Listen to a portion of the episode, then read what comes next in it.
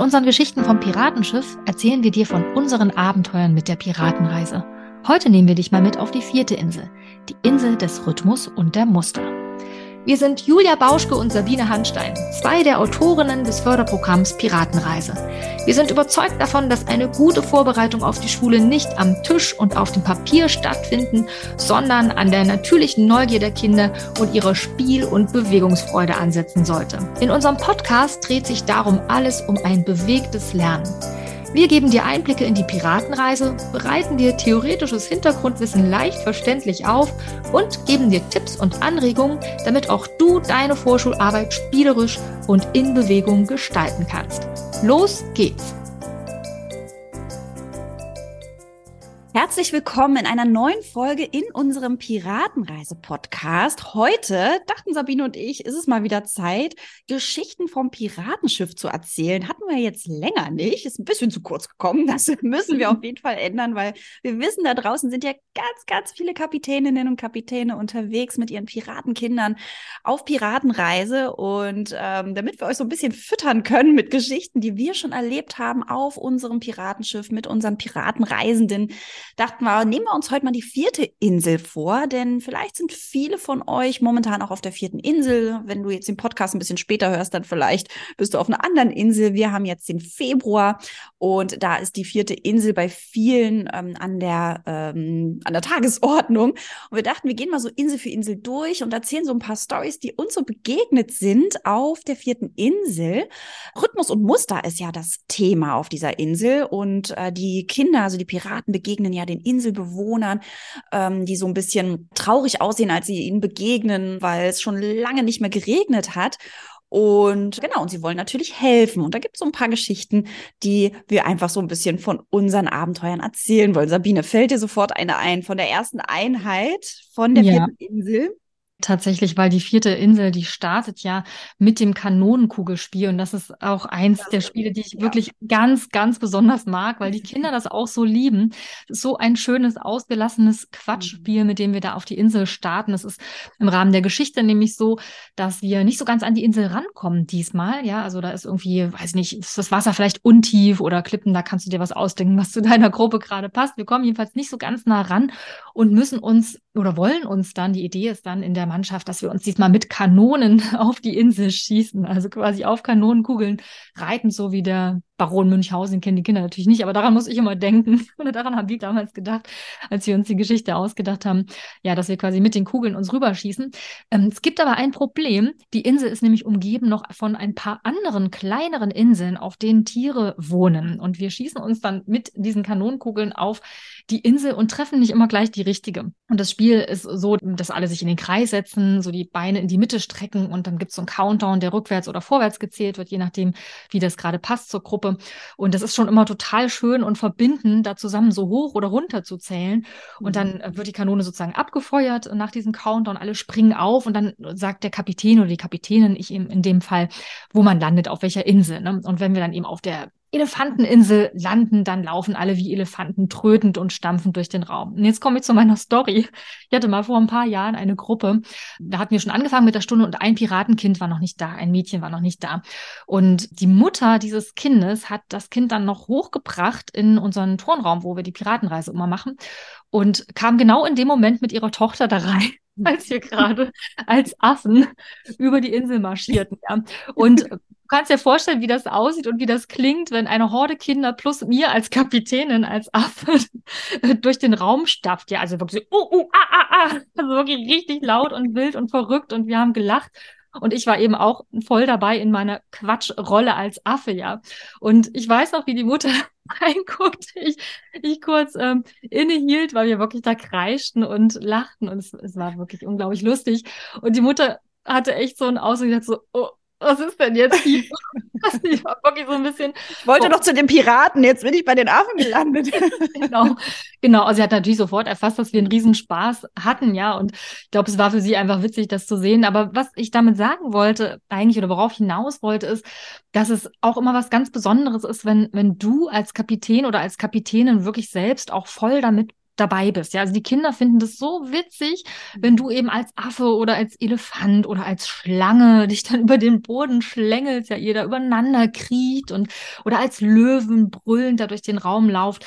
Also, also ich habe bisher immer die Erfahrung gemacht, dass die Kinder das einfach unglaublich toll finden, wenn auch der Kapitän wirklich ausgelassen dabei ist und einfach alle mal so richtig Quatsch machen, ja, und eben auch die Erwachsenen mitmachen. Das kommt immer super gut an und ich habe das auch schon mehrfach erlebt. Jetzt dieses Spiel zwar wurde noch nicht fürs Piratenfest ausgewählt, aber ein ähnliches Spiel, das Spiel der Bär kommt, das kommt später auf der fünften Insel, da werden wir bestimmt auch noch drüber reden in einer anderen Folge mal. Das ist zum Beispiel auch so ein Spiel, wo dann alle gemeinsam ja brüllen, um den Bären zu verscheuchen und das ist zum Beispiel ein Spiel, was ganz oft fürs Piratenfest ausgewählt wird, wo dann auch die Eltern immer mitspielen und ich sehe immer wieder die leuchtenden Augen der Kinder, wenn die Eltern dann plötzlich so quatschig unterwegs sind, ja, wenn die auch brüllen, um den Bären zu verscheuchen. Also darum auch hier nochmal die Einladung an dich, auch beim Kanonenkugelspiel wirklich richtig mitzumachen und da voll in deiner Rolle als ähm, ja, Elefant oder Löwe oder Affe. was auch immer. Ja, Affe aufzugehen. Das ist total lustig. Ja, mir würde ja total das Herz aufgehen, wenn ich da als Mama in so eine Gruppe reinkomme. Ja. Sehe, da haben alle so viel Spaß und selbst der Erwachsene ist da voll mit dabei. Mhm. Also mir, ja, ich glaube, ich würde den ganzen Tag aus dem Grinsen nicht mehr rauskommen, mhm. weil das einfach schön ist. Das ist einfach wirklich so auf Augenhöhe. Ah, wir alle mhm. gemeinsam. Wir machen uns jetzt mal hier richtig zum Affen. Genau. machen mal so richtig Spaß und ähm, ja, total schön. Also wie gesagt, mir würde total das Herz aufgehen, wenn ich das als Mama miterleben würde. Genau. Ja, oft in dieser Einheit ist es also ein bisschen quatschiger am Anfang mit dem Kanonenkugelspiel und danach folgt ja unter anderem die Aufgabe, dass die Piraten einen Regenmacher basteln wollen. Denn ich habe ja eben schon gesagt, die Inselbewohner haben erzählt, dass es schon ewig nicht mehr geregnet hat auf der Insel. Und ähm, da haben die Piraten eben eine Idee und basteln einen Regenmacher. Und wir haben schon öfter mal von PädagogInnen aus unseren Fortbildungen auch gehört, dass sie sagen, oh nee, ey, so ein Regenmacher basteln mit den Kindern, mit äh, Nägeln und Hammer, ähm, das weiß ich nicht, ob wir das wirklich mit den kleinen Kindern schon machen können, also mit den Vorschulkindern gibt durchaus auch Pädagoginnen, Pädagogen, die sagen, na klar, machen wir das auf alle Fälle, aber wir wissen auch, dass es da durchaus Kapitäninnen, Kapitäne gibt, die sagen, nee, ich weiß nicht, ob wir hier wirklich mit Werkzeug rumhantieren können. Und wir wollen dich da ermutigen, das wirklich auszuprobieren, weil das total Spaß macht und auch so viel gefördert wird dadurch. Also wir haben das selber schon mit den Kindern in der Piratenreise jedes Mal gemacht. Also wirklich mit echten Nägeln, mit einem Hammer, mit Chipsdosen, die du vorher sammeln solltest, ja, oder irgendwelche Papprollen, wo man einen Deckel drauf machen kann, also die man gut verschließen kann. Da eignen sich einfach Chipsdosen wirklich wunderbar. Und es lohnt sich, die auf jeden Fall vorher auch ein bisschen zu präparieren. Das heißt also schon vorzubereiten, ein paar Nägel schon reinzuschlagen, denn natürlich ist das dauert das ein bisschen länger, diese ganzen Nägel in so einen Regenmacher reinzuschlagen. Falls du nicht weißt, wie so ein Regenmacher aussieht, ja, das ist also so eine Papprolle, wo oben und unten ein Deckel drauf ist oder ein Verschluss drauf ist. Man macht ganz viele Nägel, schlägt man in diese Papprolle hinein und füllt es dann anschließend mit beispielsweise äh, Spirelli-Nudeln oder Kidneybohnen, also getrocknete Kidneybohnen. Ähm, Kichererbsen. Kichererbsen sind auch wunderbar, genau. Nicht zu klein Reis kann manchmal zu klein sein, vor allem, weil man ja in dieser Stunde nicht so viel Zeit hat, um sehr viele Nägel reinzuschlagen. Deswegen ruhig ein paar größere Gegenstände wie so ähm, Kichererbsen oder eben Spirelli-Nudeln. Und genau, also von daher, man braucht Zeit, um diesen Regenmacher zu basteln. Es lohnt sich aber, dass wirklich jedes Kind dann einen Regenmacher im Anschluss hat. Und wie gesagt, manche sind davon abgeschreckt, vor allem weil man die Regenmacher, so ist es zumindest angeleitet, dann auch noch bekleben kann oder anmalen kann. Das sind ja alles Dinge, die man dann auch im Nachher im Kita-Alltag noch weiter, äh, ja, weitermachen kann, wie so ein Projekt, ja. Also wir machen einmal einen Regenmacher Projekt und dann vielleicht noch einen kleinen Regenmacher bastelt oder eben den eigenen Regenmacher verziert. So, was ich aber sagen wollte, ist, dass es sich total lohnt, das auszuprobieren, da wirklich mit Werkzeug, mit echtem Werkzeug anzumarschieren und eben schon ein paar vorbereitete Pappdosen den Kindern in die Hand zu drücken. Und bei der Bastelaktion ist es so, dass die Kinder in Zweierteams zusammenarbeiten. Und das ist auch so schön, weil sich da wirklich, also entweder man, ne, du teilst die kleinen Paare selber auf oder die Kinder finden sich zusammen und dann aber eben einmal in eine haltende Position gehen, also dass einer von den, von den Pärchen dann eben die Piraten, die Piratendose, genau, die Pappdose hält mhm. und das andere Kind den Nagel mit dem Hammer reinschlägt. Und das ist total schön, weil das auch, ja, schon so was Meditatives irgendwie hat. Ne? Man muss sich echt gut konzentrieren, auch die Finger wirklich von der haltenden Person, die wirklich weit weghalten vom Hammer. Und die andere Person muss eben, also das andere Kind, schlägt dann eben den Nagel in die Papprolle hinein. Und danach wird getauscht. Das heißt, man ist einerseits einerseits in der helfenden Position, ja, und dann aber auch wieder in der annehmenden Position sozusagen. Und die unterstützen sich gegenseitig. Sabine möchte was sagen. Sabine, mhm hob die Hand, steht hier. Genau. Das haben wir, haben uns hier so abgestimmt, seit wir das in einer Folge rausgefunden haben, dass das total gut ist. Hier, wenn wir uns einfach melden, wenn uns dazu was einfällt, weil immer, wenn wir gleichzeitig sprechen, weiß ich, ob das schon mal aufgefallen ist, dann kann man das in der Aufnahme immer nicht gut hören. Also meist oft weder die eine noch die andere. Da müssen wir immer gut aufpassen. Es ist gar nicht so einfach bei so einer Aufnahme, dass wirklich alles immer gut zu hören ist. Genau. Ich senke jetzt mal die Hand wieder. Julia, danke, dass du das aufgenommen hast. Ja, mir ist nämlich ein Gedanke dazu eingefallen. Und zwar, Julia, du hattest eben gesagt, dass man entweder die Kinder sich selbst zusammenfinden lässt oder eben die Gruppe auch einteilt oder die Paare einteilt. Und dazu wollte ich nochmal sagen, dass ich finde, dass es sich wirklich lohnt, in dem Fall mal nicht die Kinder entscheiden zu lassen, mit wem sie zusammenarbeiten. Also auch wenn das natürlich ebenso geht, ist ja klar. Aber ich wollte dich nochmal einladen, in dem Fall vielleicht mal auszulosen, vielleicht mit farbigen Chips oder so, wer zusammenarbeitet oder dass du einfach selbst die Teams zusammenstellst. Denn, wie du selber wahrscheinlich weißt, es ist ganz oft so, dass sich immer die gewohnten Paare oder Gruppen zusammenfinden. Und ich finde gerade diese Übung oder dieses, diese Bastelaktion total geeignet, um eben auch mal Kinder zusammenzubringen, die vielleicht sonst nicht so viel zusammen machen oder einfach generell Kinder so aus ihren festen Konstellationen so ein bisschen rauszulösen. Denn das ist ja etwas, was die Kinder auch in der Schule dann immer wieder brauchen. Ja, da gibt es auch in der Schule immer wieder ungewohnte Konstellationen und Situationen mit anderen Kindern, die sie noch nicht so kennen, ja, wo sich irgendwie Teams und Partnerarbeit plötzlich finden muss, ja, und man mit jemandem zusammenarbeiten muss, den man vielleicht noch nicht so gut kennt oder mit dem man sonst im Alltag nicht so viel zu tun hat.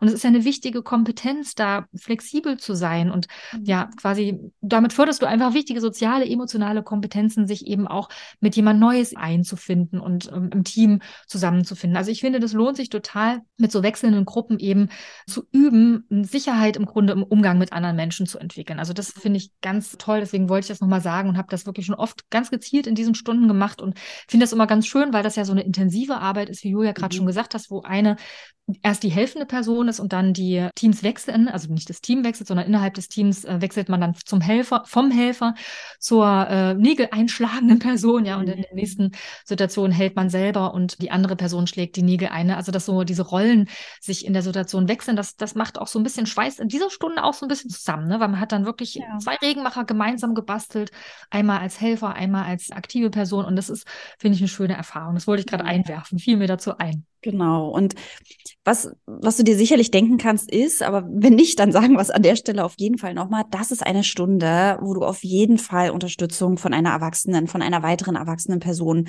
bräuchtest. Ja, also wir sagen ja immer, du kannst die Piratenreise auch alleine durchführen mit deinen Piratenreise-Kindern, empfehlen aber natürlich immer auch eine zweite Person als Beobachtungsperson mit dabei zu haben oder jemanden mit dabei zu haben, der dann eben in die Rollen der beispielsweise Inselfiguren reinschlüpft. Das ist nicht immer möglich, das wissen wir auch, dazu haben wir auch schon eine eigene Podcast-Folge aufgenommen, da kannst du gerne mal reinhören.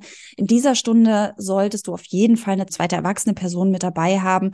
Vielleicht sogar auch noch eine dritte, als wenn du wirklich eine sehr große Gruppe hast. Ne? Also wir wissen, dass nicht immer alle Piratenreisegruppen acht Mann oder Frauen, Mädchen, Jungen besetzt ist, sondern häufig auch mehr Kinder mit äh, an Bord sind.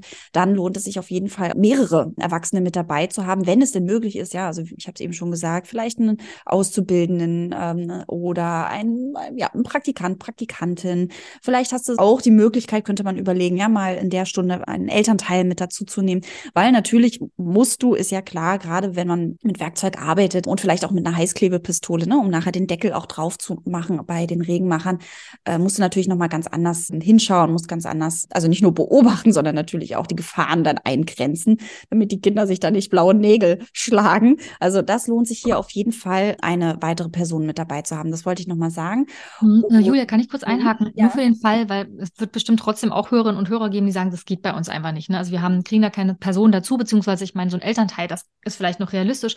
Aber für den Fall, dass es nicht klappen sollte, dass du in dieser Stunde allein bist, hätte ich noch den Tipp für dich, dass du das so strukturierst, dass du immer ein Team begleitest beim Nägel einschlagen und die anderen in der Zwischenzeit schon ein A4-Blatt bemalen, gestalten mit Mustern mhm. und so weiter, wie sie es gerne malen wollen, was dann später um den fertigen fertigen Regenmacher drumherum geklebt wird. Dann haben nämlich die anderen Kinder schon zu tun, können da auch Sachen draufkleben auf das Papier, sozusagen schmücken dann den Regenmacher nicht im Nachhinein, sondern bereiten einfach das Papier schon vor, das dann später nochmal drumherum geklebt wird. Also sind dann einfach alle schon gut beschäftigt und du kannst immer bei einer Gruppe so ein bisschen aufpassen. Also nur noch als Tipp für den Fall, dass es ihm wirklich nicht geht, obwohl ich gerade schon einen guten Hinweis von Julia fand, da eben vielleicht auch wirklich mal die Eltern anzusprechen. Es ist ja auch ganz schön, so einen Einblick zu kriegen in so eine Stunde und einfach mal dabei zu sein. Genau. Und du kannst natürlich auch variieren, wie viel Nägel die Kinder selber einschlagen müssen. Ne? Also das ist natürlich dann entsprechend für Vorbereitung für dich, das ist klar. Weil ja, so ein Regenmacher, der braucht schon ein paar Nägel drin. Also mit so fünf Nägeln logischerweise, da klingt nichts, ja. Also zehn ist äh, auch zu wenig. Von daher, je nachdem, wie viel du auch vorbereitest, müssen dann die Kinder vielleicht auch nur ein paar wenige Nägel einschlagen. Dann kommst du natürlich auch viel schneller voran. Also das ist ganz klar. Ähm, was wir auf jeden Fall noch erzählen wollen, dass wir ganz häufig schon selber äh, diesen magischen Zauber erlebt haben, dass wenn am Ende sich die Kinder ja dann mit ihrem eigenen Regenmacher im Kreis treffen und mit dem Regenmacher einer nach dem anderen den äh, klingen lassen, sodass dann wirklich so ein richtig schönes, ja, so, so ein schönes Regenplätschern erklingt, ja, im Raum ähm, was wir auch häufig schon erlebt haben, ist so ein ganz magischer Moment, dass es tatsächlich in dem Moment auch wirklich draußen angefangen hat zu regnen oder zumindest am gleichen Tag noch geregnet hat, was sich natürlich super anbietet, denn meist findet diese Stunde ja auch wirklich im ja, Februar, so im Winter statt, ja, wo durchaus Regen auch prophezeit wird. Von daher äh, berichte uns mal, ja. ob es dir genauso ging. Ja, wir hatten tatsächlich letztens in unserer Facebook Piratenreise Community auch mal nachgefragt und es waren einige auch mit dabei, die gesagt haben, ja, wir hatten die Stunde auch bei uns hat es auch geregnet an dem Tag. Das ist natürlich total schön, weil das so magisch, ne? Ja, total, genau. Ich weiß die ersten, die ersten Jahre, als ich meine ersten Piratenjahrgänge hatte, die ersten drei, vier Jahre und wir parallel dann schon Fortbildung gemacht haben, da konnte ich wirklich jedes Mal, es war Wahnsinn, also es war wirklich magisch, ja, konnte ich immer sagen, so in den letzten Jahren, es war, es war bis jetzt immer so, dass es geregnet hat. Ich habe da immer bei der Fortbildung gesagt, bis jetzt hat es immer geregnet und ich glaube, im fünften Jahr war es dann zum ersten Mal so, dass es mal nicht geregnet hat. Aber das, das ist wirklich unglaublich, weil die Kinder natürlich völlig fassungslos sind, wenn es dann an diesem Tag echt noch anfängt zu regnen oder sogar in dieser Stunde. Also in den ersten Jahren bei mir war es wirklich so, dass es zu dieser Zeit mhm. unglaublich, ne, man kann es eigentlich gar nicht fassen, ja. dann wirklich geregnet hat. Das ist natürlich unglaublich schön dann. Bei mir regnet es auch gerade, Sabine. Ach ja, der stimmt. Darüber. Siehst du, der Regenzauber funktioniert sogar, wenn genau. wir darüber sprechen. Ja, Nur Gedanken. Hast recht, ich sehe die Tropfen am Baum. Wahnsinn. Genau. Ja, so endet dann eben auch die erste Einheit auf der vierten Insel, ja, also mit diesem ganz, mit diesem magischen Zauber. Und wenn die Kinder eben noch nicht fertig geworden sind mit ihrem Regenmacher, dann ist das natürlich nicht schlimm. Ja, also die können den natürlich im Nachgang noch weiter anmalen, bekleben, mit Federn zum Beispiel bekleben oder irgendwelchen Sticker drauf machen. Und das dann natürlich im Kita-Alltag, ja, kann ja noch weiter gestaltet werden oder eben zu Hause gestaltet werden. Mhm. Ja, dann geht's zur ja. zweiten Einheit. Da haben wir auch noch ein paar Geschichten von den Spielen. Erzähl mal, Sabine. Genau, also da starten wir mit dem Ruf der Trommel. Ja, da gibt es im Rahmen der Geschichte dann Trommelzeichen von den Inselbewohnern. Ah, dazu fällt mir übrigens ein, wollte ich auch noch sagen, das Thema Inselbewohner ist auch noch ganz spannend. Ah, ja, ja, ja. Denn was dir bestimmt auch begegnen wird, wenn du auf der Insel bist, ist, dass die Kinder sagen werden, ah, da sind ja die Indianer. Ne? Mhm. Und wie du wahrscheinlich weißt, ist ja der Begriff Indianer ein Begriff, den man eigentlich nicht so nutzen sollte. Und das ist ja eine Zuschreibung, die die Ureinwohner Nordamerikas für sich nicht wählen würden. Ja, das ist ein kolonialistischer Begriff. Trotzdem haben die Kinder den natürlich schon oft oft gehört. Und es ist eine gute Gelegenheit, das zu thematisieren. Wir haben ja damals auch ganz bewusst die eben nicht Indianer genannt in der Geschichte, sondern es sind eben die Inselbewohner. Und es stimmt, sie sind trotzdem auf eine Art Stereotyp dargestellt. Also es gibt da ja einen, diesen, diesen Häuptling, ja auch Häuptling ist ja, muss man ja inzwischen dazu sagen, ist ja auch ein kolonialistischer Begriff, den haben wir damals noch nicht so kritisch reflektiert, wie wir das jetzt inzwischen tun. Aber eben weil da eine Person drauf ist, auch mit so Federschmuck, da sind die Kinder eben schnell dabei, Indianer zu sagen. Ja, und das finde ich eine gute Gelegenheit, einen guten Gesprächsanlass, da auch drüber zu sprechen und zu sagen, eben, das ist ein Begriff, den haben sich die Ureinwohner dort nicht ausgesucht, ja, und der ist auch im Rahmen einer Geschichte entstanden, die für die Menschen dort keine gute ist, ja, also wo einfach die Einwanderer kamen und denen viel weggenommen haben. Und das kann man ja einfach so kurz mal auch anreißen, ja, und sagen, dass eben aus Respekt und Achtung das einfach ein Begriff ist, den wir nicht benutzen sollten und vielleicht eher von Ureinwohnern sprechen oder Indigene ist ja zum Beispiel auch noch so ein Überbegriff. Das finde ich immer einen guten Anlass, weil ja, ich finde, wir sollten da auch mit den Kindern immer reflektiert und sensibel umgehen und da auch schon früh so eine Sensibilität schaffen, auch wenn sie selber diese Begriffe eben einbringen. Ne? Das kann man ja, finde ich, wirklich auch ja, ganz ja. gut benennen. Also finde ich einfach wichtig und genau, fiel mir jetzt gerade noch mal ein, Ähm, aber jetzt zurück zu der Stunde, wo wir eigentlich hinkommen wollten, nämlich die zweite Stunde auf der vierten Insel.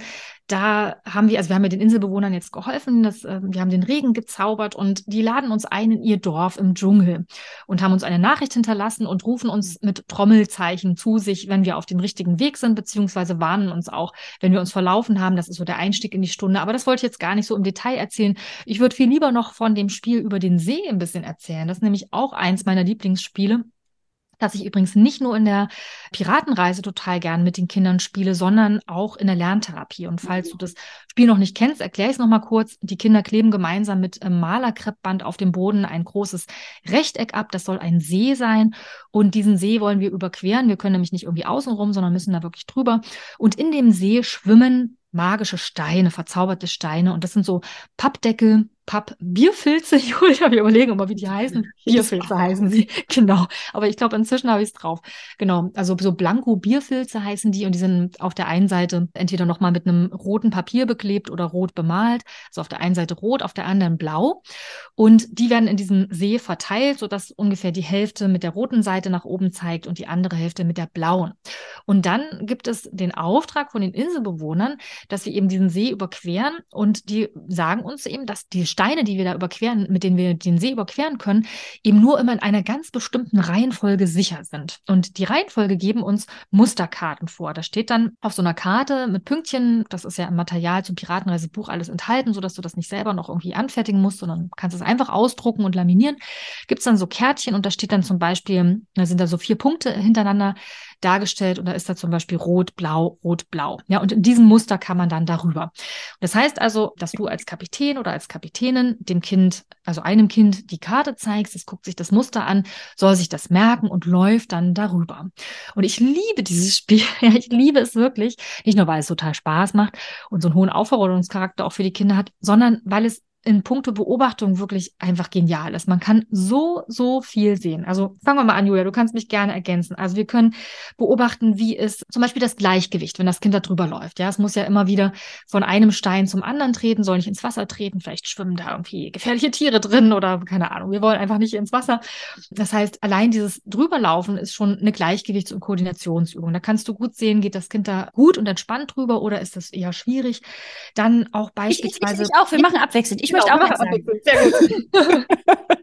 Handlungsplanung. Ach, das ist so schön zu beobachten, ja, wie oft Kinder, aber auch Erwachsene, komme ich gleich zu oder komme später dann zu, ähm, einfach über die Steine drüber laufen. Ne? Man hat ja dieses Kärtchen und muss äh, schauen, in welcher Reihenfolge man ähm, über diesen See kommt. Und es gibt häufig Kinder, aber wie gesagt auch Erwachsene, die einfach drauf losstürzen und, sage ich mal, die Reihenfolge ist rot, rot, blau, blau, ja, und auf einmal zwei rote Steine nehmen und zwei blaue Steine auch nehmen, aber inmitten des Sees stehen, weil sie es nicht bedacht haben, also nicht vorher drüber nachgedacht haben, dass sie ja große Schritte machen müssen, um auf die andere Seite zu kommen, sondern einfach drauf losgesteuert sind, was natürlich auch schön ist, so einen Impuls zu haben, voller Motivation, aber eben, wie gesagt, nicht unbedingt vorher ihre Handlung geplant haben, nicht überlegt haben. Und ähm, wiederum andere Kinder gibt es, die da wirklich vorher nochmal, ja, wie so wirklich, wie so einen innerlichen, äh, wie so eine, wie so eine Landkarte nochmal machen. Okay, ich nehme den Stein und den, dann nehme ich den Stein und dann nehme ich den Stein. Ja. Also wirklich nochmal genau hinzuschauen, wie gehe ich bei dieser Aufgabe vor und schaue ich mir vielleicht auch, wenn ich es eben nicht geschafft habe, bis rüber zu kommen und immer bei der Hälfte ähm, stehen bleibe, schaue ich mir vielleicht auch was bei den anderen ab. Ja, wie gehen denn die anderen da ähm, dabei mhm. vor? Oder laufe ich vielleicht immer den Weg von den anderen nach? Also das finde ich auch immer wieder mhm. eine, also, also ich glaube, in jeder Gruppe hat man so einen Kandidaten oder eine Kandidatin, die wirklich erstmal drauf losstürmen mhm. und meistens irgendwie dann merken so, hm, irgendwie komme ich gar nicht weiter. Ich brauche noch ein paar mehr Steine. Darf ich wieder von vorne anfangen? Oder darf ich noch mal zwei rote mit hinzunehmen? Oder was fällt, genau, fällt dir auch genau, noch was dazu? Auf jeden Fall. Also das, du hast jetzt angesprochen Handlungsplanung und hast im Grunde noch zwei weitere Aspekte da schon mit reingenommen. Die habe ich mit reingeschummelt. also Impulskontrolle, ne, stürme ich jetzt einfach drauf los oder kann ich eben innerlich nochmal stoppen, überlege mir vielleicht vorher einen Weg, wie ich da jetzt rangehe. Und eben, Julia, was ich auch ganz toll fand, was du gerade schon angesprochen hast, eben dieses Lernverhalten. Ne? Also lerne ich auch am Modell, wenn jemand anders dann vielleicht, also ich bin jetzt selber losgestürmt, habe gemerkt, das hat irgendwie nicht geklappt und jetzt macht jemand anders das so wohl bedacht, ne? spricht sich das vielleicht vorher auch nochmal vor, rot, rot, blau, blau. Ne? Also übernehme ich diese Strategie, mir das vielleicht nochmal zu wiederholen oder eben sichtbar mir nochmal so einen Weg zu überlegen. Also dieses Lernen am Modell zum Beispiel, beziehungsweise auch Lernverhalten lerne ich aus meinen eigenen Fehlern. Ja, also ich bin jetzt zweimal in der Mitte gelandet, mache es beim dritten Mal wieder so oder überlege ich mir eben beim dritten Mal vorher den Weg. Also das steckt da alles quasi in dieser Beobachtung, wie du so gerade geschildert hast, drin. Ich erweitere das jetzt nochmal um einen anderen Aspekt, was natürlich du auch ganz wunderbar beobachten kannst, ist die Merkfähigkeit. Also in der Variante, wie wir es gerade jetzt beschrieben haben, wo das Kind die Karte anschauen kann, wäre das dann die visuelle Merkfähigkeit. Also gelingt es dem Kind, diese Abfolge der vier Punkte, dieses Farbmuster kurz präsent zu halten, in seinem Kurzzeitspeicher dann im Arbeitsgedächtnis weiter zu verarbeiten, ja, und sich dann diesen Weg zu erinnern, während es darüber läuft. Wenn du das Ganze dann nochmal abwandelst, das haben wir ja auch im Buch so beschrieben, dass man dann noch eine zweite Variante machen kann, dass die die Karte nicht gezeigt wird, sondern dass du die Punkte vorliest, ja, also die Farben nennst, dann hast du auch gleich noch äh, so einen Blick auf die auditive Merkfähigkeit und kannst dann auch gut vergleichen. Also ist es bei dem Kind unterschiedlich? Gelingt es ihm vielleicht leichter, die Folge zu erinnern, wenn es sie gesehen hat? Oder ist es genau andersrum? Kann es sich besser daran erinnern, wenn es die Folge eben gehört hat? Ne? Manche Kinder haben da schon so Präferenzen und das kann ja auch ganz spannend sein, sich das zu merken und das auch zu reflektieren. Ah, du kannst ja also was besonders gut merken, wenn du es hörst, ja? Oder wenn du es siehst, hilft es dir als Strategie, wenn du es dir dann nochmal vorsprichst. Ne? Das ist ja gut, das kannst du dir merken. Das hilft dir vielleicht später mal in der Schule. Total, also sowas ja, auch wenn man sich auf Diktate vorbereitet, ne? Mhm. Oder Vokabeln mhm. lernen. Ne? Das ist natürlich ja. eine super Unterstützung, wenn man da weiß, was für ein, was für ein Lerntyp ist man selber. Mhm. Genau, so ein bisschen geht so in diese Lerntypenrichtung. Ne? Es ist auch oft so, dass es sich nicht so unterscheidet. Also es ist ganz unterschiedlich. Bei manchen gibt es so eine klare Präferenz, bei anderen klappt irgendwie beides gut. Und dann gibt es auch Kinder, die einfach generell damit große Schwierigkeiten haben. Das kann natürlich dann auch nochmal andere Ursachen haben. Nicht nur quasi das Thema Merkfähigkeit oder Kurzzeitgedächtnis, sondern eben auch sowas wie eben Aufmerksamkeit. Ne? Also mhm. kann ich einfach mich in dem Moment wirklich gut fokussieren und konzentrieren? Oder ist das für mich schwierig? Brauche ich da wirklich gute Strategien, um mich dann zu fokussieren? Also man kann da wahnsinnig viel sehen und ich benutze dieses Spiel, wie gesagt, ich habe vorhin schon kurz erwähnt, eben nicht nur in der Piratenreise, sondern auch immer wieder in der Lerntherapie mhm. als allererstes Spiel. Was ist das erste Spiel, was ich in der Lerntherapie immer spiele, wenn die Kinder zu mir kommen, weil das eben so ein Dammbrecher ist und man dann direkt ins Tun kommt, ja, dann können die Kinder erstmal den See aufkleben. Ja, das ist schon mal was, was so ein bisschen so eine erste Scheu nimmt, dass man einfach direkt was tun kann und dann, wenn man das dann miteinander spielt im Wechsel in der Lerntherapie, bin ich ja nur alleine mit einem Kind, ist das einfach auch was Schönes, Verbindendes, dass man sich da gegenseitig die Karten vorliest und sich da auch so mhm. hilft. Und das kannst du natürlich auch in der Piratenstunde so machen, dass nicht du die Karte zeigst oder vorliest, sondern dass das dann die Kinder auch füreinander machen. Da hast du dann auch die Möglichkeit, zum Beispiel Kinder einzubinden, die vielleicht eher Schwierigkeiten haben, da länger mhm. zu warten, ne? weil die anderen müssen ja dann immer warten. Dann ist zum Beispiel ein, ein guter Tipp für dich vielleicht dann dieses Kind, das vielleicht Schwierigkeiten hat, so dran zu bleiben und durchzuhalten, dass alle durch sind, dass du das dann zu deinem Helfer ernennst und es dann die Karte immer zeigt oder vorliest. Ne? Also so als Tipp am Rande noch. Und dann wollte ich auch noch ganz kurz erzählen, ja. weil über den See ist auch eins äh, der Spiele, was ich auf jeden Fall in der Therapie öfter benutzt habe.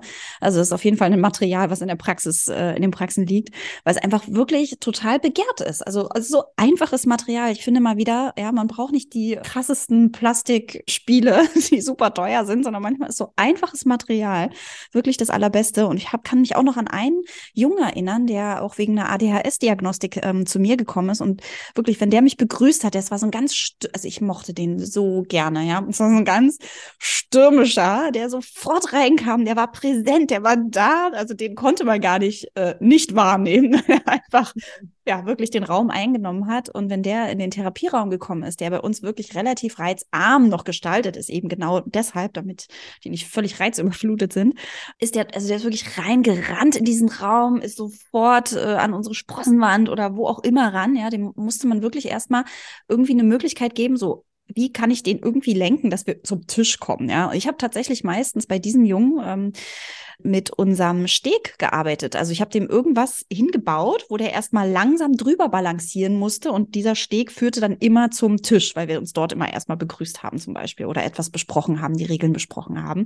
Das war total gut für diesen Jungen, weil er so ein bisschen dadurch ausgebremst worden ist. Das hat mir ja mhm. schon öfter mal als äh, Tipp gegeben, ne? wenn du so eine wuselige Piratenreisebande hast, ja, oder wenn gerade Schatzstunde ist und du weißt, okay, die sind super aufgeregt, dass du eben solche Möglichkeiten nutzt, wo sie drüber balancieren müssen, wo sie sich wirklich nochmal fokussieren müssen und ja, um auch ein bisschen runterzukommen, dann bietet sich das an. Und bei dem Jungen habe ich das regelmäßig gemacht mit diesem Steg und habe dieses Spiel über den See auch häufig mit ihm gespielt und das war total spannend, weil das war auch ein Kind, der so also wirklich so krass auf Geschichten, an Geschichten hängen geblieben ist, ja. Also der ist oft ausgebrochen, er hatte oft Schwierigkeiten, auch in der Kita, war tatsächlich auch ein Vorschulkind, äh, ist oft angeeckt mit seinem Verhalten. Aber über Geschichten hat man den so wunderbar gekriegt. War auch eher ein lauteres Kind, also was laut gesprochen hat. Und tatsächlich über die Geschichte habe ich den ganz oft dazu gekriegt, dass wir einfach so ein bisschen im Flüsterton gesprochen haben, damit eben die Krokodile uns nicht hören oder so, ja. Also da hat der sofort mitgemacht. Der ist, also es war so toll. Der ist auf alle alles eingestiegen. Und über den See war wirklich ein Spiel, was ich oft mit dem gespielt habe. Und da hat man richtig gemerkt, also da hat er richtig dran zu knabbern gehabt, weil dem das wirklich schwer fiel. Der hat sich diese Karte, ne, also ich habe ihm die Karte gezeigt, der sollte sich das Muster merken oder die Reihenfolge merken und der, der war so einer, der wollte sofort drauf los. Ne? Also Impulskontrolle war Thema bei ihm, Handlungsplanung war Thema bei ihm. Der wollte am liebsten sofort los. Der hätte es wahrscheinlich sogar noch geschafft, wenn er in der Mitte stehen geblieben wäre. Der wäre mit einem Sprung wahrscheinlich rübergesprungen. Gar kein Problem. So, aber natürlich war eben die Ansage, nee, Moment, teil dir das mal ein. Ne? Ähm, der durfte dann auch mal rüberspringen, ist ja gar kein Problem. Aber er hat richtig gemerkt, durch diese Geschichte, mhm. der, das hat ihn angestrengt, ja, aber der konnte sich drauf einlassen. Also ich habe immer wieder, stopp, schaust dir nochmal an, schau nochmal, sag's mir nochmal, was du gesehen hast. Ja, also es war, gab einen ganz klaren Ablauf für diesen Jungen. Er sollte sich es angucken, mir nochmal aufsagen, ja, bevor er mhm. losgeht und dann drüber laufen. Und bei ihm habe ich es tatsächlich so gemacht, dass er mir immer vorher nochmal sagen sollte, wo er als nächstes draufsteigt. Mhm. Dass immer nochmal so eine kleine Pause drin ist, ja, wenn mhm. sie auch eine Millisekunde ist, aber er sollte immer nochmal sagen, jetzt rot, jetzt blau, jetzt blau oder so und dann erst draufgehen. Oder sogar als Steigerung, dass ähm, wenn der, der Junge war fit mit rechts und links, fit, nicht fett, fit mit rechts und links. ähm, sollte mir auch immer noch sagen, mit welchem Fuß er als nächstes drauf geht. Mhm. Ne? Rechter Fuß rot, linker mhm. Fuß rot. So, weil er dann immer noch mal ausgebremst werden musste mhm. und ins Kognitive, der war kognitiv total fit, ein ganz schlauer mhm. Junge.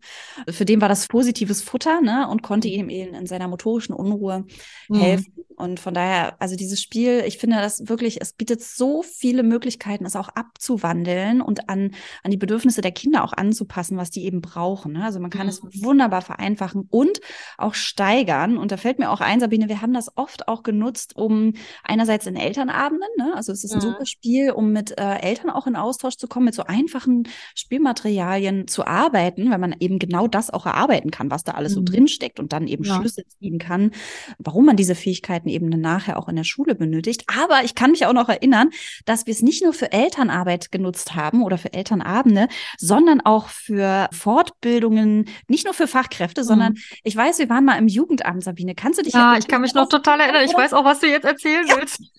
Ich weiß ob es Jugendamt war oder ob er bei so einer anderen ja. Fachkonferenz. Auf jeden Fall, wo keine Erzieherinnen unbedingt waren. Es waren durchaus war Therapeuten und auch vom Jugendamt waren aber auch welche mit dabei. Und ich glaube, wir denken gerade an zwei Veranstaltungen, Sabine. Ich meine die, ähm, so ein Sprachfördertreffen, ich weiß es nicht mehr. Jedenfalls mhm. weiß ich noch, da war ein Mann mit dabei und ich meinte das genau das Gleiche. Ach, du meinst das Gleiche, genau. Denken, ja, das ist klasse, ja. Und, und, Genau, und wir haben so ein bisschen die Piratenreise vorgestellt, haben unsere schöne PowerPoint mit dabei gehabt, ne, hatten natürlich auch das Buch mit dabei, alle konnten auch Fragen stellen und wir hatten natürlich auch bei solch einer Veranstaltung Spiele in petto, ist ja wohl klar.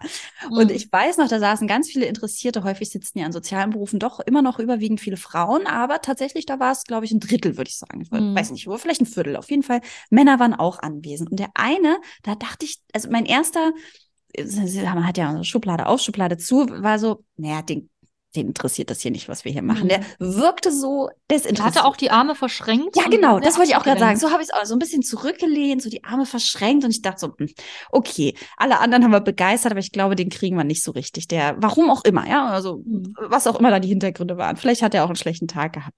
Und dann haben wir angefangen, dieses Spiel aufzubauen. Ich glaube, es fing schon beim Aufbauen an, dass wir gesagt haben, machen wir auch mit den Kindern immer so, ne? Oder wenn man die Möglichkeit hat, oder auch bei den Fortbildungen, dass wir jemanden bitten, mit dem Kreppband den See abzukleben. Und ich meine, also äh, korrigiere mich, Sabine, aber ich meine, er war sogar der Erste, der sich gemeldet hat um mhm. diesen See abzukleben. Zumindest ist es in meiner Erinnerung das ist so. Auch in meiner Erinnerung so, ja. Ich weiß noch, dass ich gestaunt habe und dachte, ja. damit habe ich jetzt nicht gerechnet. Nee, ich auch nicht. das war, war, schon mal großartig. Ich meine, das können wir jetzt dem Spiel nicht zuschreiben, weil er wusste ja noch nicht, was passiert, aber anscheinend tat ihm Bewegung und ins Tun äh, kommen auch gut. Und der war auch einer, ne? Und dann haben wir das Spiel gespielt, der Ne, bei uns müssen ja mal mhm. alle mitmachen, also müssen natürlich nicht, aber irgendwie sind alle immer eingeladen ähm, auch das Spiel auszuprobieren. Und der war auf jeden Fall einer, der das mitgemacht hat. Ich meine auch, dass alle mitgemacht haben. Und danach auch einen regen Austausch im genau. Austausch Er hat war. ganz toll, ich erinnere mich noch, er hat wirklich ganz toll mit analysiert, was da drin steckt und hat richtig gemerkt, dass er jetzt, also, dass für ihn wirklich so dieses Begreifen, ah ja, stimmt und toll. Und also er war dann richtig, man hat plötzlich, was vorher gar nicht so war, ne? also wirkt ja sehr abgegrenzt, aber plötzlich hatte er so eine Begeisterung, die wirklich ja. spürbar war.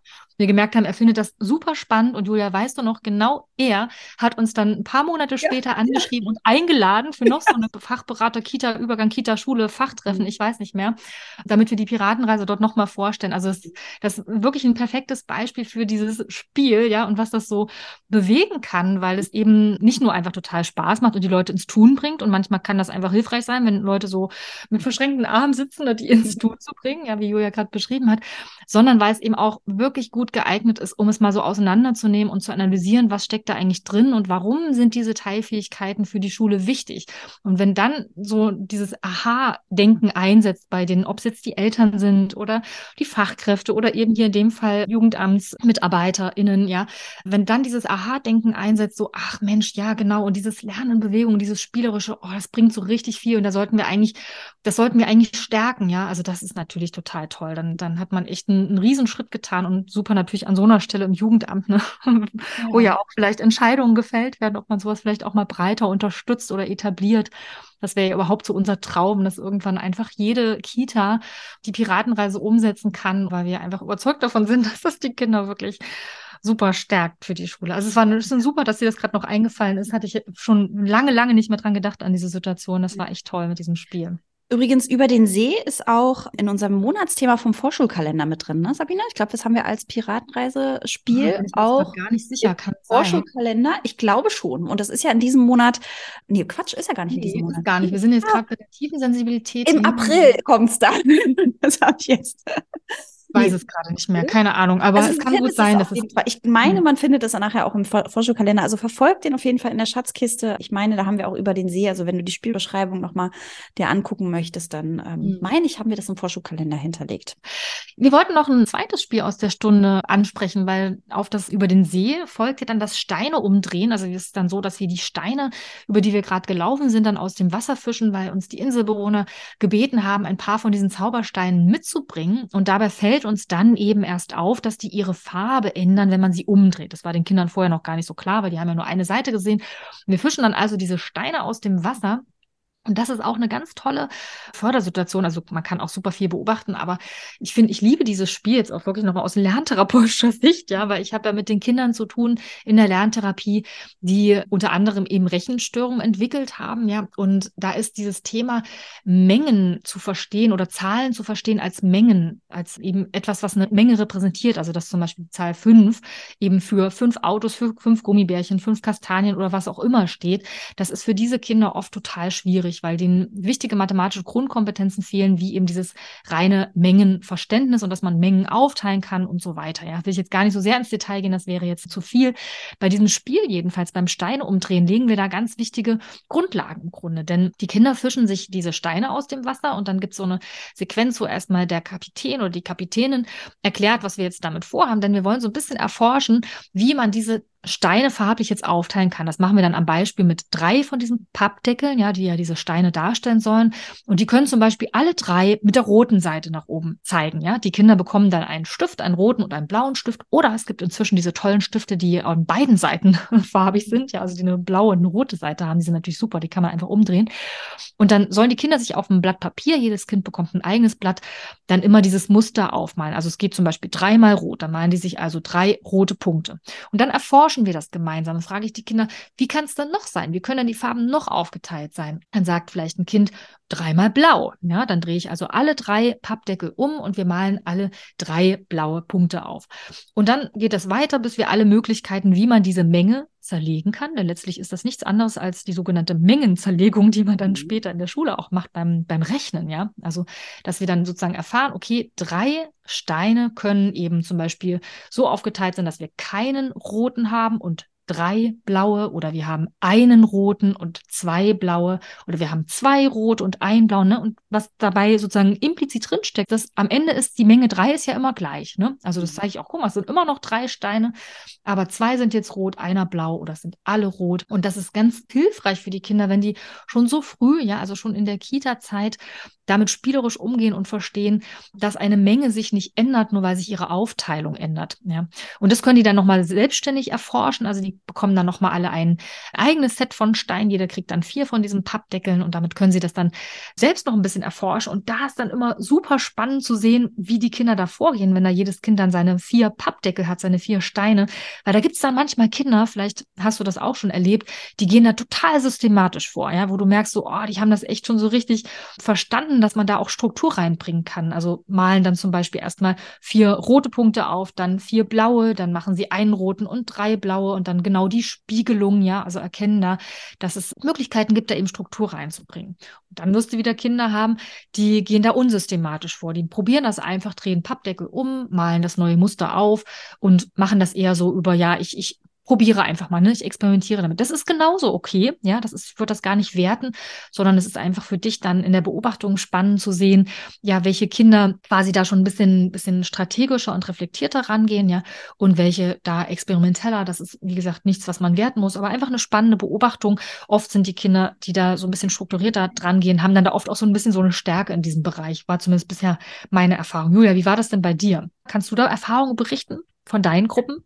Mhm, ähnlich, wie du das beschrieben hast. Also da gab es Kinder, die da super strukturiert vorgegangen sind, ja, und welche, wo das nachher dieses gemalte, also diese gemalten Punkte dann einfach ein wildes Chaos auf dem, äh, auf dem Blatt waren. Also ganz unterschiedlich. Also ich hatte viele Kinder, wo ich mir schon dachte, wie also mhm. ich Vermutung hatte, okay, das wird ein Kind sein, da sieht das, glaube ich, so aus. Also irgendwie, mhm. weißt du, mhm. kennst du das? Ne? Also, ja, das kenne ich auch. War bei mir auch oft so. Ja, dass man so eine Einschätzung hat, okay, mhm. das ist ein Kind, also weil es sich einfach häufig so zeigt, so eher strukturierter ist oder weil sie etwas ordentlich macht oder vielleicht ein bisschen vorsichtiger ist oder so. Also dass man es häufig wiedererkennt bei dieser Aufgabe, mhm. wie diese Kinder vorgehen, ja, also oder auch überhaupt schon eine Idee haben, dass man oben links beispielsweise anfängt, ne, oder sich da eben eine Struktur bauen. Dieser Junge, von dem ich vorhin erzählt habe aus der Therapie, Therapie.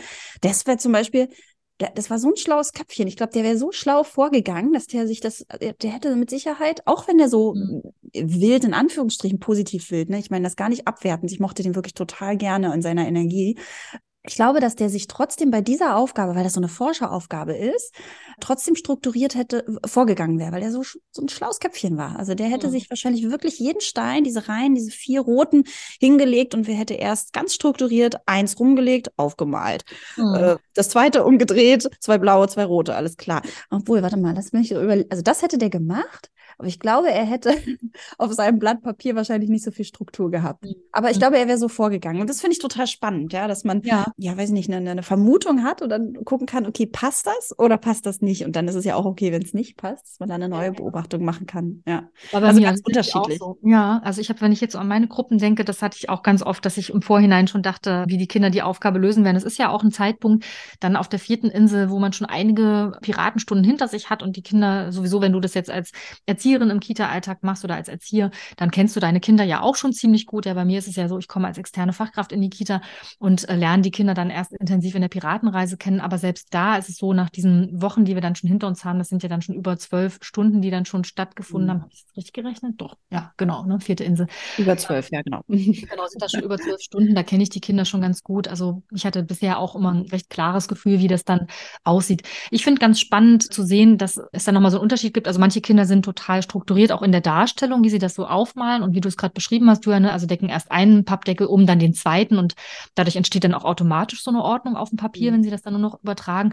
Was ich aber auch ganz oft habe, ist, also was eigentlich die Mehrheit der Kinder macht, ist, dass sie wirklich ganz wild Pappdecke mhm. umdecken. Ne? Also dann die Pappdecke in der Mitte, also die liegen immer in einer Reihe, ne? vielleicht die in der Mitte, dann die beiden außen und zum Beispiel das Muster in seiner Unterschiedlichkeit immer wieder aufmalen, aber nicht verstehen, zum Beispiel in dem Moment, dass es jetzt egal ist, ob die zwei roten Steine in der Mitte sind oder mhm. außen, ne? sondern dass irgendwie zwei rote und zwei blaue irgendwie das gleiche ist. Ne? Also wenn wir dann am Ende nämlich vergleichen, wer hatte zwei rote und zwei blaue, das dann ganz oft so ist, dass die Kinder nochmal ihre verschiedenen Varianten erst realisieren, ja, dass das ja alles trotzdem zwei rote und zwei blaue sind, ne? Und nicht mhm. nur erst zwei rote und dann zwei blaue, sondern das genauso zählt für einmal rot, zweimal blau, einmal rot. Ja, das finde ich auch immer spannend, weil sie dann sozusagen die Reihenfolge noch so sehr mit einbeziehen und ja. dieses reine Mengendenken da drin, ne? also die Anzahl der Steine bleibt gleich, egal an welcher Position die sind. Das finde ich auch super spannend, ne? weil das einfach was ist, was ja ihm nochmal so einen Schritt weiter ist, ja, um wirklich zu verstehen, was die Menge bedeutet. Ja, auf jeden Fall eine total spannende Stunde, wo es sich auch lohnt, ruhig ein bisschen Zeit zu haben. Und falls du da knapp bist und merkst, du konntest das nicht bis zu Ende durchführen, dann nimm es doch einfach mit in den restlichen Kita-Tag rein, dass die Kinder das noch fertig machen können. Oder ihr könnt das natürlich dann auch noch mit fünf oder sechs Steinen wiederholen. Manche Kinder sind dann total angespornt und haben Lust, das mit noch mehr Steinen auszuprobieren. Das ist natürlich toll. Ja, also es ist wirklich eine super Förderung, mit der du wichtige Grundsteine legen kannst und die den Kindern vor allem auch echt einen Riesenspaß macht. Ja. Und was, was ja auch, was man auch wieder mit Eltern gut spielen kann. Ne? Also wenn man schon über den See macht, finde ich, kann man das auch nochmal mit dem Spiel Steine umdrehen durchaus auch mit Eltern machen. Aber ja, man muss ja immer schauen, wie viel Zeit hat man mit den Eltern, mhm. eben um, um zu zeigen. Also Mathe Mathematik beginnt eben schon viel, viel früher als in der Schule. Das ist ja so ein, so ein Paradebeispiel eigentlich dafür, ne? dass mhm. ähm, das ein Spiel ist, ja, wo, wo das total drin steckt, wo man das mhm. wunderbar mit fördern kann, so mathematisches Denken. Mhm. Mhm. Ja, lass uns mal in die dritte Einheit springen, denn die Piraten haben ja schon, ähm, haben ja schon den, den Inselbewohnern geholfen, ja, sind auch ins Dorf äh, oder wollten, wurden von den Inselbewohnern ins Dorf gelotst und sind jetzt in der dritten Einheit fast da, aber immer noch nicht ganz, denn wir haben ähm, ein Dschungeltor. Ne? Dschungeltor, danke. Genau. Ich habe die ganze Zeit Labyrinth und dachte, nee, Labyrinth passt nicht. Das war eine ja, andere Insel. Genau. Es gibt ein Dschungeltor, das verschlossen ist genau, und da genau. eine Nachricht der Inselbewohner, dass sie sich dafür Schlüssel herstellen sollen. Genau. Und da, das ist auch wirklich ein wunderbares Spiel, was du auch mit unterschiedlichsten Materialien ähm, machen kannst. Und das Spiel geht so, dass du mit, wir machen es meistens mit, ähm, mit so Holzspateln, kennst du bestimmt, ja, also so eine Holzspatel, die man vom Arzt immer in den Mund gedrückt bekommt, wenn man hinten in den Rachen reingucken möchte, oder so eine Eisstiele, ne? Also mit so einem Holzspateln kannst du es machen. Oder du nimmst Essstäbchen, wenn du davon ganz viele sammelst, weil du immer Sushi bestellst, ja, dann kannst du die auch wunderbar nutzen. Du kannst aber auch Stifte nehmen, ja, also irgendetwas, was so ein bisschen, nicht nur ein bisschen, was länglich ist, das kannst du benutzen, was du so im Alltag hast. Im Notfall gehen auch Salzsteine, die man dann im Nachgang dann noch futtern kann.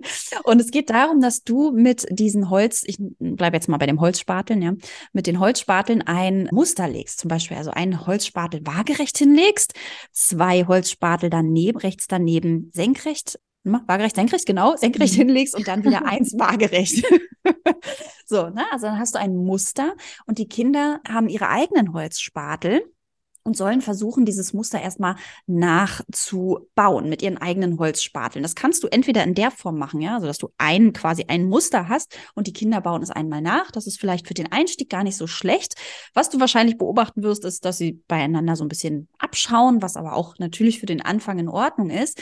Und dann kannst du es auch, aber eben auch erweitern und wirklich für jedes Kind ein eigenes Muster bauen. Schön ist immer, wenn man noch so ein Parcours dazwischen baut, ja, also wenn du auf, den, auf der einen Raumseite eben so ein Muster hinlegst, aus diesen Holzspateln und dann soll ein Kind den Anfang machen, über so ein Parcours laufen, vielleicht über eine Langbank oder durch einen Kriechtunnel durch, sich das Muster anschauen, was du da gelegt hast, es sich merken, zurückkommen über den Parcours und es eben mit seinen Holzspateln nachbauen und dann ist das nächste Kind dran. Je nachdem natürlich, wie viel Zeit du hast und wie groß deine Gruppe ist.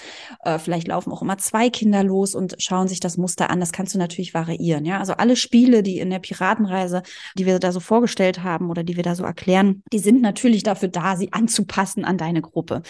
So, und dann kann man das Spiel noch erweitern, dass eben dieses Muster fortgesetzt werden soll. Und im Prinzip soll dieses Muster ein Schlüssel sein. Ja, also in der Geschichte soll das eben ein, ein Schlüssel darstellen, womit dann die Kinder dieses Dschungeltor aufbekommen. Und das ist auch super, super spannend, weil die Kinder ganz unterschiedlich damit umgehen, je nachdem, was sie so mitbringen schon.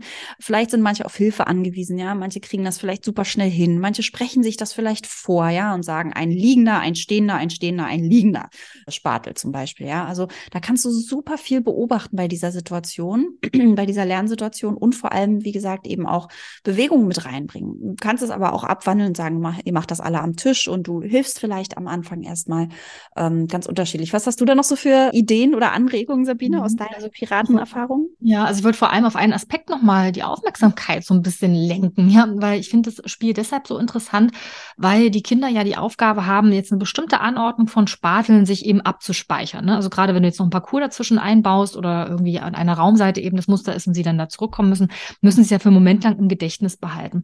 Also den Aufbau eines Musters sich merken. Und das ist ja im Grunde das, was sie auch tun, wenn sie die Buchstaben und Zahlen später in der Schule lernen. Ne? Da gibt's auch eine Anordnung von von Geraden, ja, von Linien, von Bögen, von Halbkreisen, von ja, eben einzelnen Elementen, die zusammengenommen einen Buchstaben ergeben, wie zum Beispiel das A, ja, zwei schräge zueinander zeigende Striche, in der Mitte nochmal verbunden mit einem kleinen Querstrich. Im Grunde ist es genau dasselbe, ja. Also Sie müssen sich ein visuelles Muster, eine Anordnung von Strichen abspeichern und dann eben wiedergeben. In dem Fall dann beim Schreiben auf dem Papier eben wirklich auch noch malen. Deswegen, du kannst auch dieses Spiel natürlich abwandeln, wenn wir nochmal beim Thema Abwandlung sind.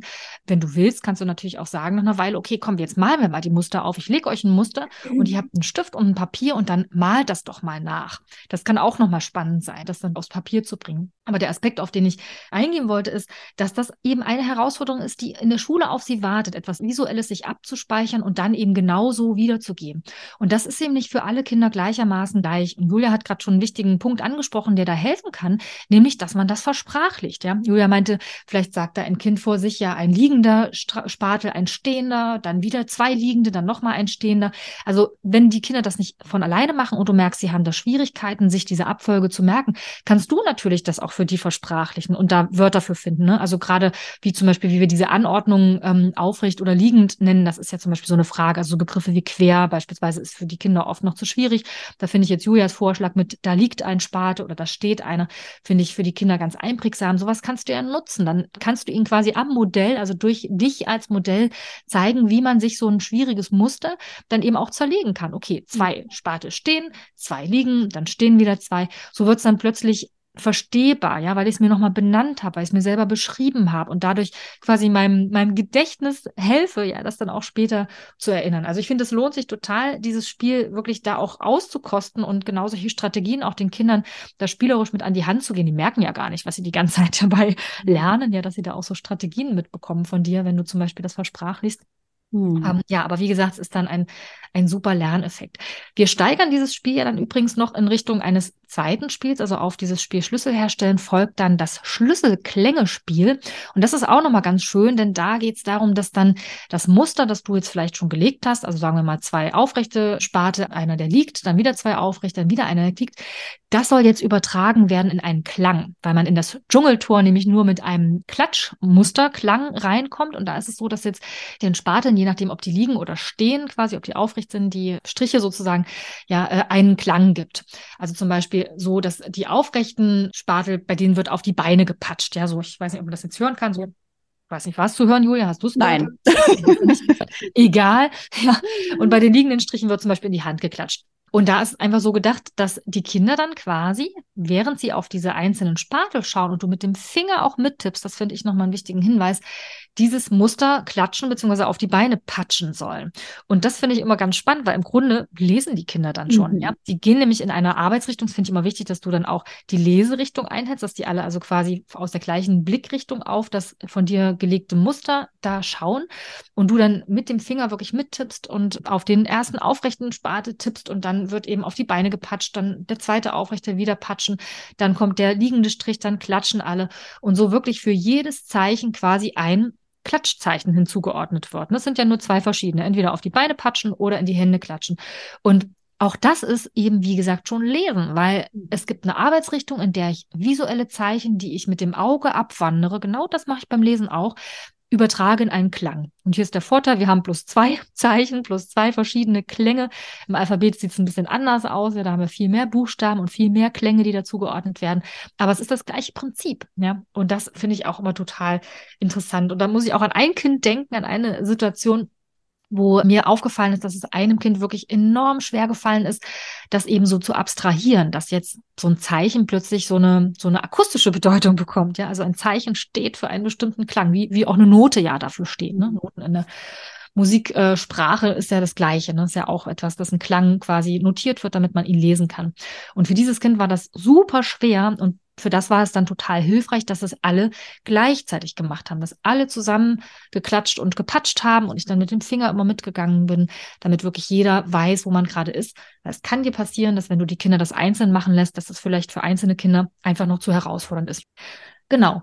Aber Julia, wollen wir vielleicht auch zur nächsten Stunde springen? Vierte Stunde, vierte Insel, was meinst du? Genau, das ist ja immer die Schatzstunde, immer die, wo alle mhm. Kinder super aufgeregt sind. Da bietet es sich an, zum Beispiel mit dem vorhin benannten Steg zu arbeiten, ja, weil die Kinder natürlich immer auf diesen Schatz hinarbeiten und hinhiepern. also einen Steg zu bauen, wo die Kinder dann erstmal aufs Schiff geleitet werden. Das äh, bündelt so ein bisschen die Energie und äh, ihr könnt dann losstarten. Und da haben wir auf jeden Fall ja auch ein Spiel. Wir hatten es vorhin ja schon, äh, die mathematischen Grundkompetenzen, ähm, die auf dieser Insel wirklich stark gefördert werden, ist ja klar, ne? Also Rhythmus und Muster, es hat ja irgendwie was Mathematisches, gerade Muster natürlich.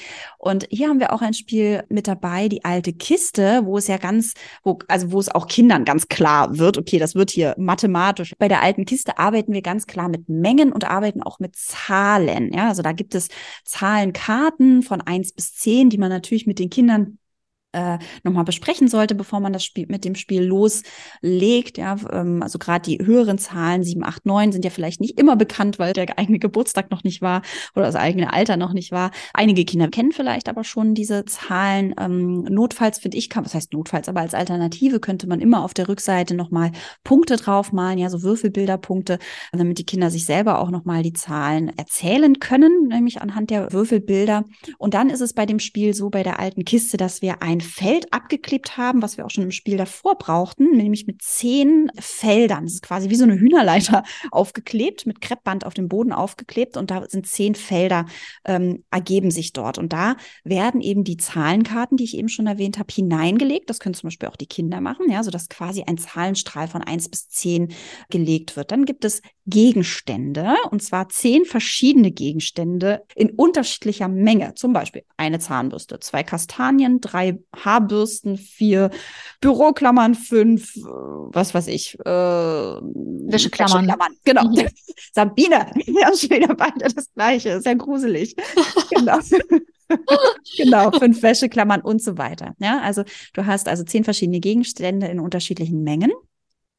Und du hast immer einen Gegenstand raussortiert von jedem Gegenstand. Das heißt also, von den drei Zahnbürsten hast du dir eine Zahnbürste genommen, von den vier Büroklammern hast du dir eine Büroklammer rausgenommen und von den fünf Wäscheklammern hast du dir auch eine Wäscheklammer rausgenommen. Und diese einzelnen Gegenstände in einen Sack oder in eine Box reingelegt. Jedes Kind darf sich dann einen Gegenstand ziehen und soll dann aus der, an, aus der anderen Kiste oder aus dem anderen Säckchen, wo alle anderen Gegenstände drin sind, die noch übrig sind, ja, also die anderen Wäscheklammern und die anderen Büroklammern, die darf es sich dann raussuchen. Also wenn ich jetzt zum Beispiel die Wäscheklammer mir aus dem einzelnen Säckchen rausgenommen habe, dann suche ich mir eben die anderen Wäscheklammern auch noch aus dem, habe ich Wäscheklammern oder Büroklammern eben gesagt? Ich glaube Wäscheklammern. Wäscheklammern. Säckchen heraus und zähle da, also erstmal suchen sich alle Kinder ihre Gegenstände, packen die sich vor, ähm, weiß nicht, vielleicht auf eine Teppichfliese, ja, packen die sich nebeneinander oder haben die einfach auf einem Haufen. Ist auch spannend zu sehen, wie die Kinder da vorgehen, ja. Also suchen sie sich da schon Hilfen, indem sie sich eine Struktur legen, also alle Gegenstände vielleicht nebeneinander legen oder untereinander. Oder ist das ein Wirrwarr an, an Büroklammern, der dort liegt?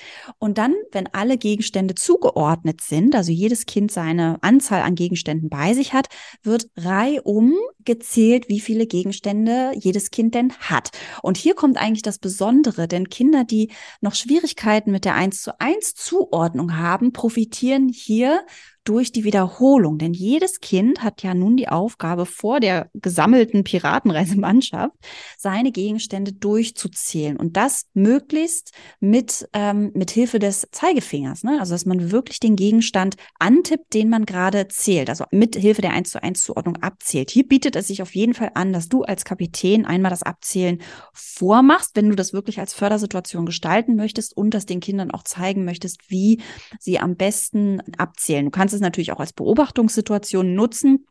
Und gucken, na, wie gehen denn die Kinder vor, ja? Nutzen die schon die eins zu eins Zuordnung? Ich finde aber gerade eben, um, um so ein bisschen hier so die, die, Fehlerquote gering zu halten und die Kinder wirklich ins Lernen kommen, dass sie und die Möglichkeit haben, sich diese Strategie bei dir abzugucken, das Antippen eines einzelnen Gegenstandes und dabei zu zählen, ja, würde ich auf jeden Fall empfehlen, dass du das einmal vormachst. Dann hast du vielleicht den Gegenstand, der zehnmal vorhanden ist.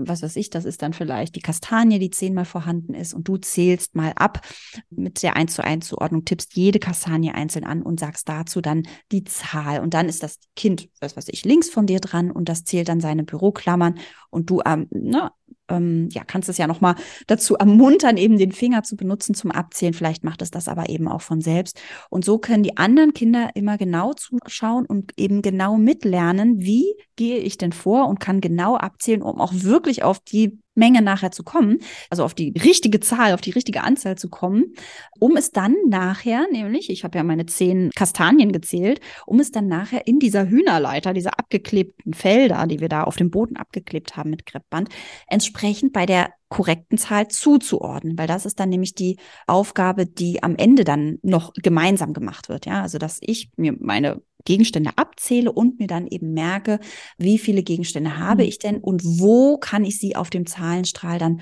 auch zuordnen. Sabine, du wolltest, glaube ich, noch was dazu erzählen. Ne? Du ja, hattest, genau. glaube ich, ein Kind, was da so Schwierigkeiten auch hatte. Mhm. Ja, genau. Also ich habe da, ich muss da an ein Kind denken, das auf jeden Fall nochmal ein gutes Beispiel ist. Ja, weil Julia hat ja gerade gesagt, es geht um diese eins zu eins Zuordnung beim Zählen. Und die ist ja total wichtig als Grundverständnis, dass eben Zählen nicht einfach heißt, ich sage jetzt auswendig eine Reihe von Zahlwörtern auf, ja, deren Reihenfolge ich irgendwie kenne, ja, wie so ein Gedicht, das ich auswendig gelernt habe. So fangen ja Kinder an, Zählen in Anführungszeichen zu lernen, ja, dass sie einfach die Zahlwortreihe auswendig lernen und dann ganz begeistert sagen, ich kann schon bis zehn zählen oder bis zwanzig, aber das ist nicht unbedingt dann wirklich zählen können, sondern sie können diese Zahlwortreihe aufsagen.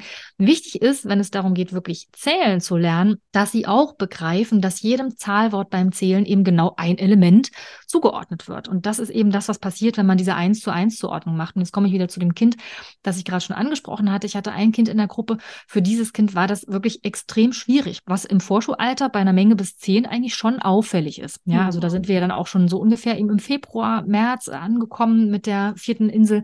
Also da in dem Alter sollten Kinder eigentlich schon eine eins zu eins Zuordnung beherrschen bei Gegenständen bis zehn, ja, dass sie, oder generell, ne, dass sie einfach wissen beim Zählen, dass man einen Gegenstand auch antippt. Bei diesem Kind war das nicht so. Ja, das war wirklich auffällig. Das hat einfach gezählt und in einem anderen Tempo getippt auf die Gegenstände, als es eben die Zahlwörter gesprochen hat. Und das ist für mich dann natürlich ein ganz wichtiger Beobachtungshinweis. Ja, also ich habe dann gesagt, komm, lass es uns noch einmal gemeinsam machen. Und dann habe ich wirklich mit dem Kind gemeinsam immer auf den Gegenstand gezeigt und wir haben es benannt. Es hatte vier Gegenstände. Ich weiß, weiß ich erinnere mich noch genau dran wie heute. Es hatte vier Gegenstände, ich weiß nicht mehr, was es waren, die vier Dinge, aber wir haben auf jeden Fall zusammen dann gezählt, eins und auf den ersten Gegenstand getippt, dann zwei auf den zweiten getippt, drei auf den dritten und vier auf den vierten, wirklich in dieser Langsamkeit. Und dann habe ich, was ich auch aus lerntherapeutischer Sicht total wichtig finde, habe dann nochmal so eine kreisende Bewegung um alle Gegenstände drumherum gemacht und habe gesagt, ah, es sind also insgesamt vier Gegenstände. Und das war für dieses Kind dann ganz hilfreich, dass dann natürlich alle anderen das auch noch gemacht haben. Julia hat es gerade schon gesagt, das profitiert dann nämlich von dieser Wiederholung der anderen, weil es dann am Modell der anderen durch das Zugucken immer wieder sieht, ah, so funktioniert Zählen. Ja, also ich tippe mhm. auf etwas und sage das Zahlwort. Ich tippe auf den nächsten Gegenstand, sage das nächste Zahlwort. Und das muss sozusagen synchron sein. Das ist total wichtig und insofern halt eine super Fördersituation, weil wir haben ja, wie gesagt, zehn Gegenstände in verschiedener Anzahl. Das heißt, es wird zehnmal gemacht. Ja, also echt eine tolle Fördersituation, wo zehnmal gezählt wird und immer wieder diese eins zu eins Zuordnung sozusagen für die Kinder sichtbar wird. Und Interessant finde ich daran nochmal, das war uns damals eben wichtig, das dann auch gleich noch mit in der Stunde reinzubringen. Julia hat ja gesagt, dass dann am Ende die Gegenstände noch in diese Felder dieser Hühnerleiter, haben sie jetzt genannt, ja, eingeordnet werden. Die haben wir nämlich zwischendurch auch noch mit Zahlenkarten markiert. Also das erste Feld ganz links, finde ich auch wichtig, gleich auch die Arbeitsrichtung wieder von links nach rechts zu beachten. Das erste Feld mit einer Zahlenkarte mit einer Eins markiert, das zweite Feld, da haben wir die Zahlenkarte mit der Zwei reingelegt und so weiter. Und jetzt verbindet sich etwas, was für Kinder oft eben am Anfang noch schwer ist, aber was wichtig ist, ihnen auch zu zeigen, dass wir nämlich Zahlen auf unterschiedliche Art und Weise benutzen. Bei diesem Zählen, was wir gerade schon gemacht haben mit den Gegenständen, haben sie nämlich gemerkt, die Zahl steht für eine Gesamtheit von Gegenständen, also eine Menge, ja. Mhm. Vier Kastanien zum Beispiel, insgesamt vier Kastanien. Und diese vier Kastanien werden jetzt in das vierte Feld gelegt. Und du hörst schon am Wort, das vierte Feld, ja, sagt, jetzt geht es um einen Punkt in einer Reihe. Julia hat vorhin Zahlenstrahl gesagt. Und das sind zwei verschiedene Zahlaspekte. Da steigen jetzt schon tief ein in die mathematischen Grundkompetenzen im Haus der Schulfähigkeit. Und du merkst vielleicht, wir haben uns tatsächlich eine Menge dabei gedacht, als wir die Piratenreise entwickelt haben, weil wir wollten wirklich wichtige mathematische Grundkompetenzen und natürlich auch alle anderen Basisfähigkeiten, die wir wichtig finden, wirklich gezielt da unterbringen und für die Kinder so ganz nebenbei erfahrbar machen, ne? weil den ist natürlich überhaupt nicht klar. Ich sage denen ja nicht, so, jetzt hast du den kardinalen Zahlaspekt gelernt oder jetzt hier, während du das einordnest, hast du dich mit dem ordinalen Zahlaspekt beschäftigt. Also früher in der Vorschule wurde mir das noch so beigebracht. Nein. genau, da erinnerst du dich noch dran, ne, Julia? Weißt du noch damals? Genau, also natürlich reden wir nicht darüber, ne? aber ich habe das total im Kopf und weiß so, okay, super, jetzt habe ich das mit den Kindern schon mal gemacht und kann jetzt in den nächsten Tagen oder kann, bin ja nicht selber die Erzieherin in der Kita, aber kann das nochmal mit den, mit den Erziehern, weil ich ja als externe Fachkraft reinkomme, besprechen und sagen, ja, zählt doch jetzt mal ganz viel, das würde jetzt gerade gut passen zu unserer Stunde. Oder zählt auch ab hier das vierte Kind, ne? Und jetzt sind es vier insgesamt oder so. Ja, also diesen Unterschied zwischen, man zählt ab, um einen, einen Punkt in einer Reihe festzustellen, zum Beispiel das fünfte Auto, das da parkt, oder eben ich zähle jetzt ab, weil ich wissen möchte, wie viele Gummibärchen habe ich denn insgesamt, ja. Das sind einfach zwei verschiedene Qualitäten und es ist wichtig, eben vor allem diesen Mengengedanken zu verstehen, diesen sogenannten kardinalen Zahlaspekt. Das ist jetzt alles ein bisschen, so viel in die Tiefe will ich gar nicht gehen, aber das ist vor allem deshalb wichtig, weil gerade das für Kinder mit Rechenschwierigkeiten dann am Ende meist der Knackpunkt ist. Die denken nämlich immer beim Zählen, Zählen ist ein Punkt in einer, also quasi ich zähle etwas und bestimme damit den Punkt in einer Reihe. Und deswegen nehmen die auch immer die Finger dann zur Hilfe, weil für sie zum Beispiel die Zahl sieben eben nicht heißt sieben Finger, sondern der siebte Finger. Und da wird es dann mit dem Rechnen schwierig. Also insofern, du siehst, in dem Spiel Alte Kiste steckt echt eine ganze Menge drin. Es lohnt sich total, das mit den Kindern so intensiv zu spielen und dann auch in den folgenden Tagen im Kita-Alltag ganz viel mit Mengen zu hantieren und zu zählen und zu ordnen und ähm, ja, das einfach so ein bisschen weiter zu verfolgen. Ja, ich muss gerade so überlegen, ne? also was wir so am Ende jetzt noch erzählen wollten. Und ich komme immer wieder dazu. Ich bin auch nach diesen vielen Jahren einfach immer noch überzeugt von der Piratenreise, von dem Förderprogramm und äh, bin einfach immer so glücklich, wenn ich das auch so von den Pädagoginnen, Pädagogen, von den Fachkräften so mitkriege, wie die das umsetzen und uns das genauso auch widerspiegeln. Und immer wenn wir hier so diese Piratengeschichten erzählen, also Geschichten vom Piratenschiff und so von unseren Erfahrungen mit den Kindern, denke ich jedes Mal, ja, das ist so wichtig und es wäre so schön, wenn es einfach in so vielen Kitas noch mit aufgenommen wird. Heißt ja nicht, dass diese Themen nicht trotzdem auch stattfinden in den Kitas, ne? Aber einfach so, ja, es einfach zu nutzen als roten Faden, um wirklich alles, alles, alles mal besucht zu haben, ne? auf jede Insel mal so draufgereist zu sein, um wirklich alle wichtigen Bausteine mal ganz gezielt äh, zu fördern. Also von daher, wenn du sagst, oh ja, die Piratenreise, das, ähm, ich habe davon noch gar nicht so richtig gehört, aber es interessiert mich, dann schau doch mal, es gibt ein ganzes Buch dazu im Verlag Modernes Lernen ist das erschienen. Da kannst du gerne mit der Piratenreise starten. Ansonsten haben wir ja auch noch unsere Mini-Piratenreise, falls du sagst, so hm, irgendwie weiß ich noch nicht, ob meine Kinder so auf Piraten stehen und ob ich mich so in diese Geschichte ein einlassen möchte. Wir haben ja auch noch unsere Mini-Piratenreise. Es sind fünf Geschichten, äh, fünf Geschichten, fünf Spiele aus unserer Piratenreise in eine neue Geschichte verpackt. Der äh, kleine Papagei Pete, der leitet deine Piraten durch die Geschichte und hat immer ein paar Aufgaben parat. Da kannst du erste Piratenreise Abenteuerluft schnuppern. Es kostet dich kein Geld, findest du auch auf unserer Seite und hier in den Show hinterlegt. Da kriegst du jeden Tag ein Spiel von uns zugeschickt per E-Mail, beziehungsweise haben wir auch noch mit kleinen Videolektionen für dich aufbereitet, sodass du von uns quasi auch nochmal an die Hand genommen wirst, um erste Piratenreise Abenteuerluft zu schnuppern. Oder wenn du sagst, oh, es interessiert mich schon, schon ein bisschen mehr, haben wir auch noch ein Piratenreise-Webinar, wo wir dir die Piratenreise auch nochmal grob erklären, welche Inseln es gibt, was wir uns dabei gedacht haben und dir auch darin unseren Online-Kurs vorstellen. Das Webinar kostet übrigens auch kein Geld, 90 Minuten dauert das. Da bekommst du auch eine Teilnahmebescheinigung und auch dafür schicken wir dir mal hier in die Show den äh, Link mit rein, kannst du dir einen Termin einfach aussuchen. Und ich habe es ja eben schon erwähnt, es gibt auch einen Piratenreise-Online-Kurs, wenn du sagst, auf jeden Fall will ich mit den Kindern auf Piratenreise gehen und möchte aber Sabine und Julia als Teufelchen nicht, sondern als Engelchen auf der Schulter haben, die mich hier begleiten durch meine Piratenreise. Und schau doch mal bei unserem Online-Kurs vorbei. Vielleicht ist der was für dich. Da nehmen wir dich komplett an die Hand, erklären dir wirklich jedes Spiel, jede Stunde, jede Geschichte von jeder Insel. Und ähm, ja, das erspart dir einfach nochmal das komplette Durchlesen dieses Piratenreise-Wälzers. Ja, es hat schon ein paar Seiten, wo man sich so ein bisschen durchlesen muss.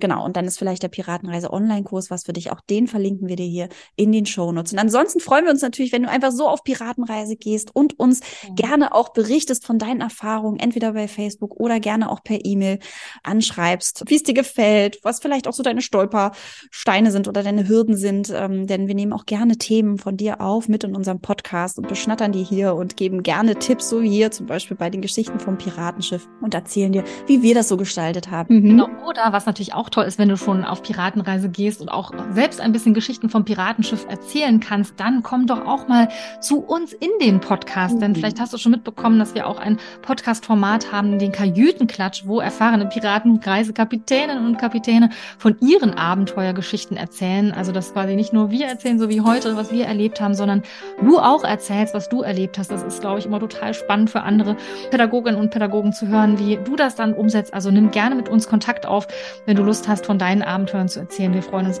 riesig, wenn wir dich dann hier begrüßen dürfen. Das war unsere aktuelle Folge zu Geschichten vom Piratenschiff auf der vierten Insel. Wir freuen uns, dass du dabei warst und freuen uns natürlich auch, wenn du nächstes Mal wieder dabei bist. Ahoi also und bis bald.